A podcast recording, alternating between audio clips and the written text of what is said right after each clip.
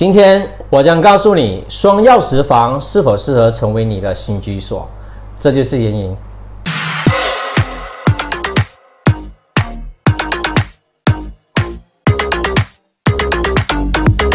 马来西亚发展商在几年前陆续推出双钥匙设计房屋。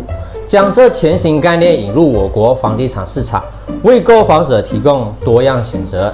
一般普遍公寓的设计概念是一厅三或四房，单位内设施都大同小异。然而，今天与大家分享的双钥匙设计将有别于以往守旧的房屋概念，专为各种阶层人士而度身定造。究竟双钥匙概念的特别之处在哪里呢？它又是否适合成为大家的新居所？我们一起往下看这段短片。单位一分为二。由于现代人越来越注重隐私，同住一屋似乎已变成年轻人、老年人之间的矛盾。双钥匙设计是源自于同一屋檐下的概念，鼓励小家庭居住在一起，同时可保留私人空间。基本上，这类型设计是一分为二，将一个单位分割成母子单位，两边单位共享同一个门厅。虽然看似大家都住在一起，但其实各有各的活动范围。子单位分隔至另一边的子单位，就像大家熟悉的套房、主流，面积虽不比母单位来得大，但却非常实用，可容纳大约两个人居住。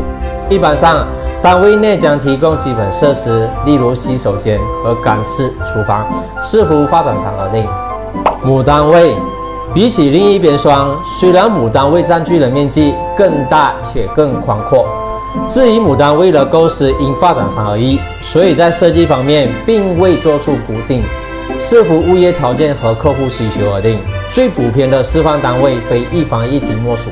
为了迎合不同家庭的需求，渐渐地推广更多选择，例如两或三房一厅等。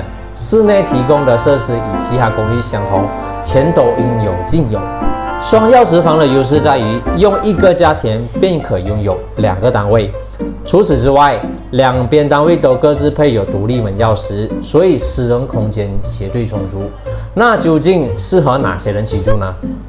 一、家庭与小孩，无论是父母想让孩子学习独立，或孩子长大了想要自己的活动空间。双钥匙房概念都可以符合到两边要求。虽然孩子住在隔壁单位，却还处于父母的视线范围内，不仅安全，且保持适当的距离，能有效增进彼此关系。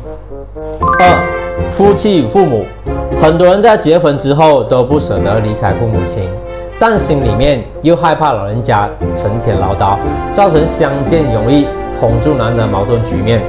安排父母住在子单位里，除了避免争吵之外，每天还有人为你准备住家菜呢。三、自住与出租，单身人士可以选择居住任何一边，然后把另一边单位出租，赚取租金以帮补房贷。大部分租户都不喜欢与业主同住，对于这类型分隔单位，租户市场较为喜欢，因为互不打扰的状态让他们不必害怕被检视。四。自助与工作室，自由工作者，例如创业人士，可以选择用其中一边单位为工作空间，除了省去支付办公室的租赁费用，且随时随地都可以回到家里休息的感觉真好，从而省下一笔交通费。双钥匙房设计概念不仅新颖，并带来全新的生活方式，在环境空间充足的条件下。除了帮助提升双亲关系外，通过出租方式也可展开另一笔收入。希望这个视频可以帮助到你们。